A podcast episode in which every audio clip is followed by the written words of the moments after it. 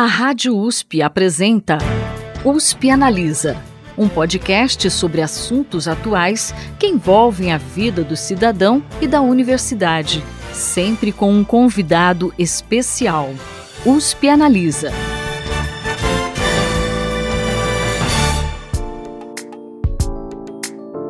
Olá, tudo bem? Eu sou a Thaís Cardoso, jornalista do Instituto de Estudos Avançados Polo Ribeirão Preto da USP, e hoje aqui no USP Analisa a gente vai conversar sobre as políticas públicas para receber refugiados aqui no Brasil. Quem fala com a gente são as professoras Cíntia Soares Carneiro, da Faculdade de Direito de Ribeirão Preto da USP, e Ana Carolina de Moura Delfim Maciel, que é ligada ao Instituto de Artes da Unicamp e também está à frente da Cátedra Sérgio Vieira de Mello da Unicamp. Ouve só o que elas contaram. Falando um pouquinho de Brasil, segundo dados de 2022 do Alto Comissariado das Nações Unidas para Refugiados, o Acnur, desde 1985 o Brasil já reconheceu cerca de 60 mil pessoas como refugiadas, boa parte delas, inclusive, venezuelanos. O país tem uma certa tradição e uma relevância regional na recepção dessas pessoas, porém ainda faltam políticas públicas nesse sentido. Segundo dados do IBGE, nem 6% dos municípios com refugiados ou imigrantes conta com estrutura para gestão migratória. A dificuldade passa inclusive pela questão da língua, já que muitos se comunicam por meio de aplicativos de celular, o que limita o atendimento em vários âmbitos, principalmente no da saúde. Como vocês avaliam essa política nacional para refugiados,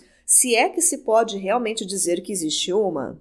Você já respondeu, se é que nós podemos pensar que tem uma política nacional. Eu acho que nós temos aí indicativos, tivemos um grande ato na última gestão do país, mas agora a gente começa a retomar. O problema é que essas descontinuidades. O Brasil não é um país, uma rota desejável, exceto Venezuela pela proximidade, mas assim, dos fluxos que nós temos aí majoritários, por exemplo, os sírios, acabaram vindo uma grande parte para cá, porque nós temos uma tradição imigratória síria, então a comunidade síria ajuda muito, isso é determinante, mas não é um lugar como a Alemanha, Canadá, que as pessoas têm um projeto de chegar até esse lugar para poder reconstituir as suas vidas. Então tem um certo acaso, tem também essa possibilidade de um acolhimento de uma comunidade que já está constituída. Dessa forma, a gente gente não tem um número expressivo. Com certeza os 60 mil já estão bem defasados. Eu tenho ouvido muito esses 60 mil, acho que já podemos pensar que deve ser bem mais do que isso. A gente está até agora firmando um contrato com o Conari na Unicamp, da cátedra com o Conari. Acho que a gente vai conseguir ter acesso e ter alunos trabalhando também com esse material para poder, enfim, ter uma dimensão mais concreta. Mas a verdade é que seria muito fácil no Brasil a gente pensar numa política de acolhimento mais efetiva. E de verdade isso não acontece. Eu me lembro que há uns anos atrás, como eu trabalho com audiovisual, eu fiz umas entrevistas com refugiados venezuelanos. Eles estavam numa situação de muita precariedade, vivendo alguns em abrigos para mendigo. Então eles tinham que sair durante o dia porque são as normas.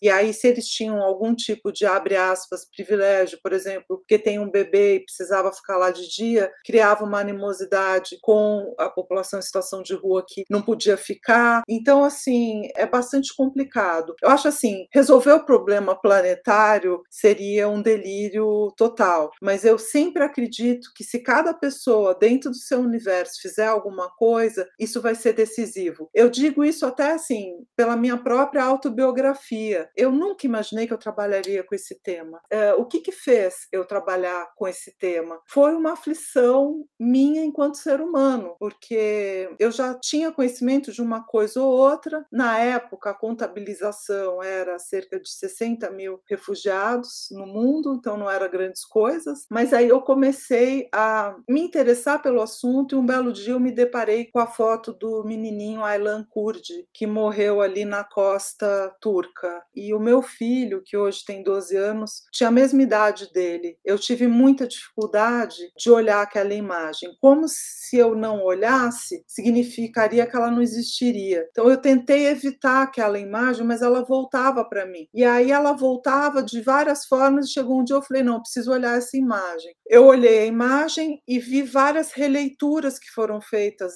Aquela imagem foi muito icônica. E o que me afligia era pensar que antes dela tiveram muitas mortes, não só de crianças, mas enfim. E depois dela continuaram, quer dizer, aquela imagem, ela circulou, comoveu, mas as coisas continuaram acontecendo. Então eu falei, eu dentro do meu microcosmos, eu preciso fazer alguma coisa. E foi daí que eu comecei a me envolver cada vez mais e, e acho que cada pessoa, se fizer um pouquinho, acho que faz uma diferença.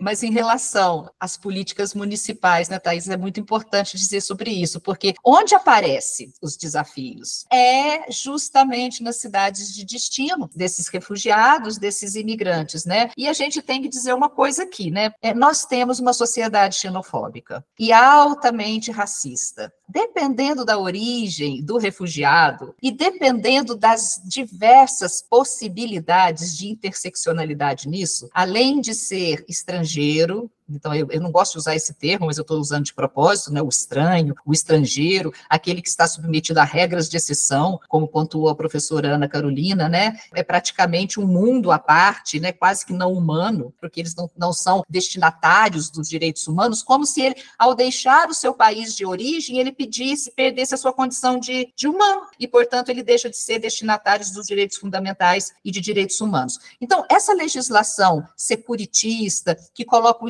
Estado como destinatário e o estrangeiro, o imigrante, como uma ameaça, isso no Brasil existe desde a década de 1920. Então, apesar da gente ter uma lei que é, de certa forma, recente, né, de 2017, que muda o paradigma para uma acolhida, levando em consideração que são pessoas que são destinatários de direitos humanos, é o princípio, então, que a lei tem como destinatário o imigrante, ou refugiado, e não o Estado que tem que ser protegido dessa ameaça, isso acabou reforçando durante todas essas décadas uma resistência da sociedade brasileira em relação aos imigrantes e aos refugiados, principalmente aqueles que vêm do Oriente Médio, que vêm da América Latina, que têm um fenótipo indígena, de povos originários, aqueles que vêm da África, que são o principal fluxo de refúgio, principal fluxo migratório atual. E nós percebemos que existe esse racismo estrutural nas instituições. As instituições brasileiras no município não estão preparadas para esse recebimento. Então, nós acompanhamos um grupo de 14 famílias de indígenas do Aral, que vivem em deslocamento forçado e que fica mais evidente ainda que é um processo de deslocamento forçado, porque quando você tem uma política municipal de acolhida, eles ficam, eles interrompem o processo de deslocamento. Então, os Uaral não são nômades. Os Uaral perderam as suas terras na margem do Orinoco por intervenções por exploração do petróleo, construção de infraestrutura, de rodovias, perderam essas terras e estão em um processo de deslocamento forçado desde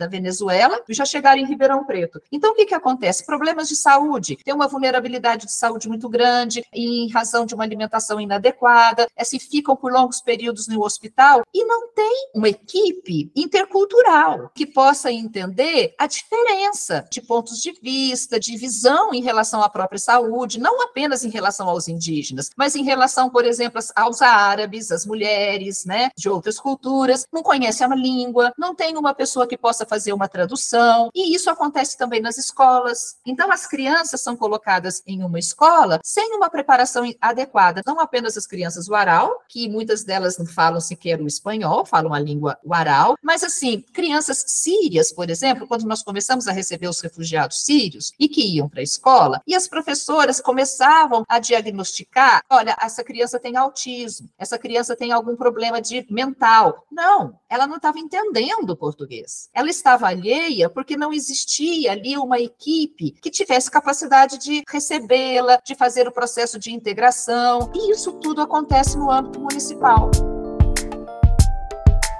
muito triste a situação dessas pessoas, né? Bom, se você quiser ouvir mais dessa discussão sobre os refugiados na atualidade, é só acessar as principais plataformas de podcast ou o canal do IARP no YouTube e buscar pelo USP Analisa. O programa de hoje fica por aqui, mas daqui a 15 dias eu volto com outro tema bem legal para a gente discutir. Até lá! Você ouviu USP Analisa um podcast da Rádio USP Ribeirão em parceria com o IEA, Instituto de Estudos Avançados, Polo Ribeirão Preto.